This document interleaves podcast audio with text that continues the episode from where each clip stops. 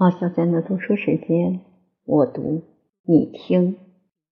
四，贝利萨留进军获得初期胜利及占领迦太基。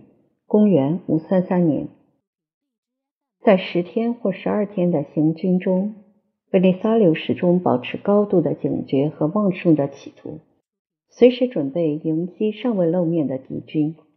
亚美尼亚人约翰是位战功彪炳而又深获信赖的军官，率领三百名骑兵担任前锋，六百名马萨格泰人保持一段距离掩护左侧翼。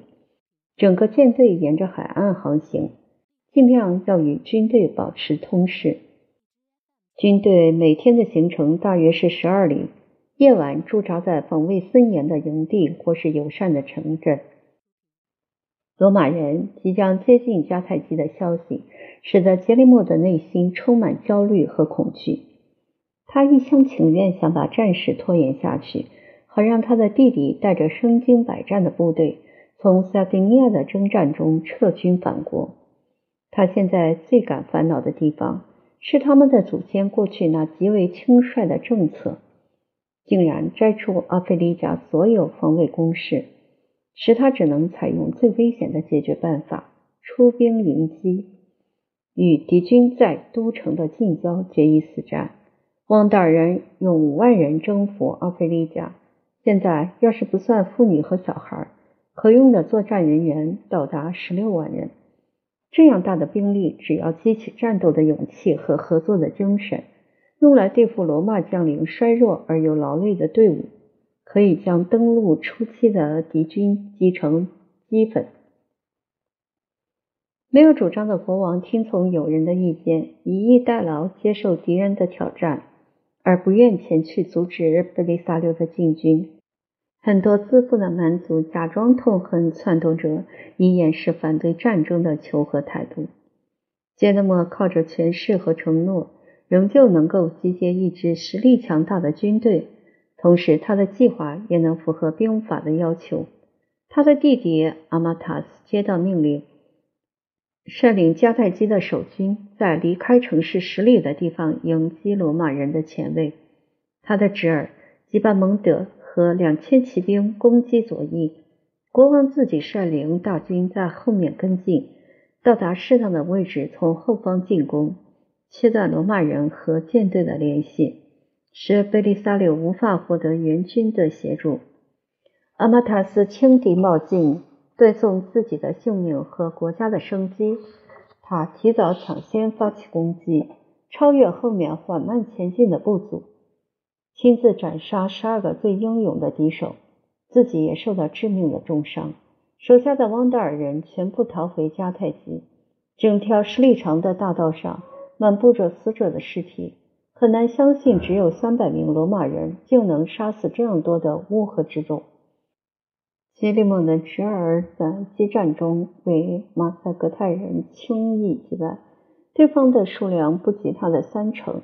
每个西西亚人都仿效酋长的作战方式，展现家族的光荣技巧，冲上前用弓箭对敌人发射强大的火力。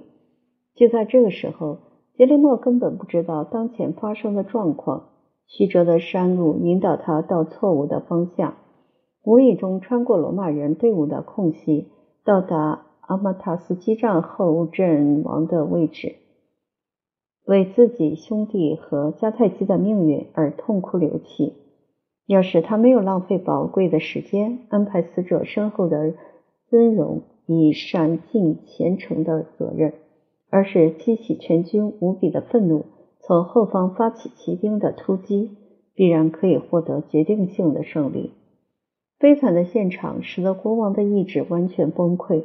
这时，他听到贝利萨留的队伍响起号角的声音，那是贝利萨留将安东尼娜和步兵留在营地，自己率领卫队和剩下的骑兵，要去收容和整顿已经星散的部队，巩固这天战斗所获得的成果。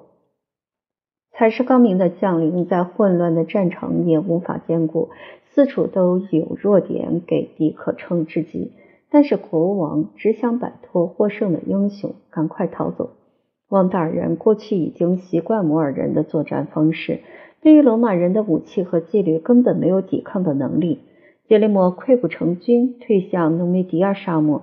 这是唯一的安慰，是他暗中下达的命令已经遵照办理，那就是处死赫德里克和他那疲惫囚禁的朋友。暴君的报复行为只给敌人带来好处。合法君主的死亡使他的人民产生同情的心理。赫德里克要是还活着，会给胜利的罗马人带来困扰。查士丁尼的部将与这件罪行无关，等于帮助他解决最痛苦的选择，那就是自己不讲信义、丧失荣誉，或是放弃在阿非利加的征战。混乱的情势平息下来。军队各单位相互通报当天所遭遇的意外状况。贝利萨柳在战胜的地点扎营，那里正好有一个十里的里程碑，指出到迦太基的距离，所以用拉丁名字称呼为德西穆斯。他对汪达尔人所能采用的策略的手段，仍旧保着疑虑的态度。第二天继续行军，下达会战的命令。傍晚抵达迦太基的城门前停顿下来，然后下令全军休息。他不愿在黑夜和混乱之中把城市交给无法无天的士兵，也不愿部队在城内遭遇暗地里的埋伏。贝利萨略的戒慎基于理性的要求，毫无畏惧之心。他对于都城的和平与友善，觉得不会带来危险而深感满意。加代奇燃起无数的火把，显得一片光明，呈现出万众欢腾的气氛。防卫港口通道的铁链很快移走，城门大开，群众发出感激的欢呼，前来迎接解放他们的救星。圣西普里安节的前夕，在城内当众宣告汪达尔人的失败和阿非利加的自由。教堂为殉教者的庆典装饰的花团锦簇。照耀的灯火通明。经过三个世纪的迷信活动，西普里安像当地的神明一样受到膜拜。阿里乌斯教派自知他们的统治已经面临绝灭的关头，就把教堂和礼拜的场地全部舍弃给正统教会。会众从伊丹的手里救出他们的圣所，举行神圣的仪式，大声宣告阿特纳修斯和查士丁尼的信条。只用一小时的时间，敌对的教派相互变换角色和命运。苦苦哀求的汪达尔人，过去纵情于征服者的恶行，现在要在教堂的圣所寻找怜悯的庇护。东部的商人被面无人色的狱卒从皇宫最深的地牢中释放出来，狱卒转过来恳求囚徒的保护，要被。关的犯人从墙壁的缝隙中看出去，罗马人的舰队正在驶进港口。海上部队的指挥官与军队分离以后，小心翼翼沿着海岸前进，抵达赫米安海岬之时，接获贝利萨留最初的胜利信息。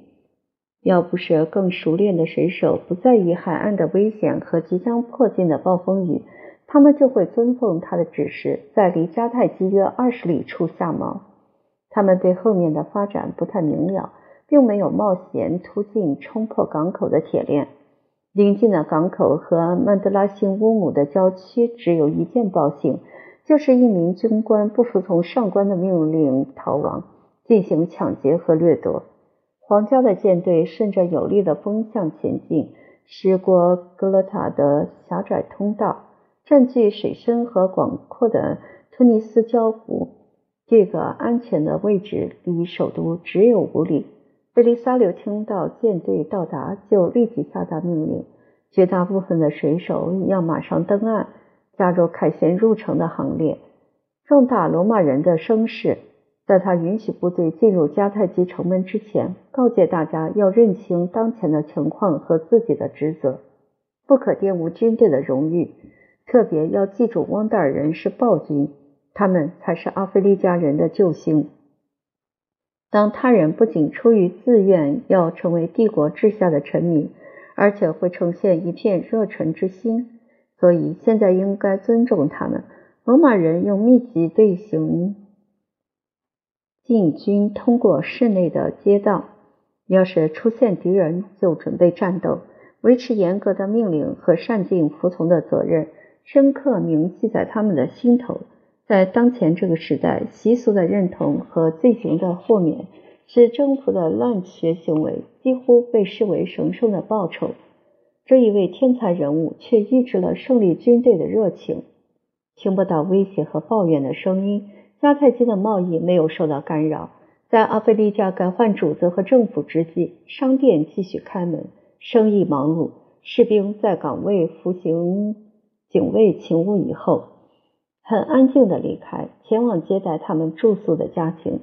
贝利萨留把住所安置在皇宫，坐在根西里克的宝座上面，接受蛮族缴交的战利品，并且加以分配。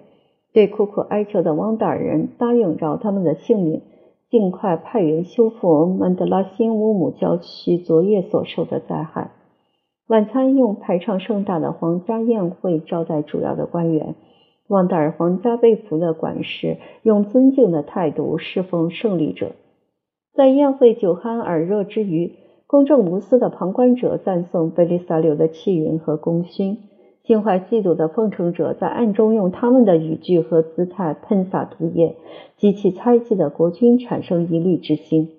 这一天摆出盛大的铺张场面，要是能够引起民众的崇敬，也不能认为无用而等闲视之。但贝利萨留积极进取的心灵做出决定，这是在胜利的乐观气氛中，也要考虑有吃败仗的可能。在阿非利加的罗马帝国，不能凭借武力的运气或民众的偏爱。汪达尔人过去下达雷厉风行的禁令，只有迦太基的防卫工事免于拆除，是在统治的九十五年期间，怠惰的风气已经相沿成习。对于军事准备的工作置之不理，就是首都的城墙也免不了到处损毁侵袭。明智的征服者用难以置信的速度修复城市的城墙和壕沟，用慷慨的报酬鼓励施工人员的情绪。无论是士兵、水手还是市民，都竞相完成这极其有益的工作。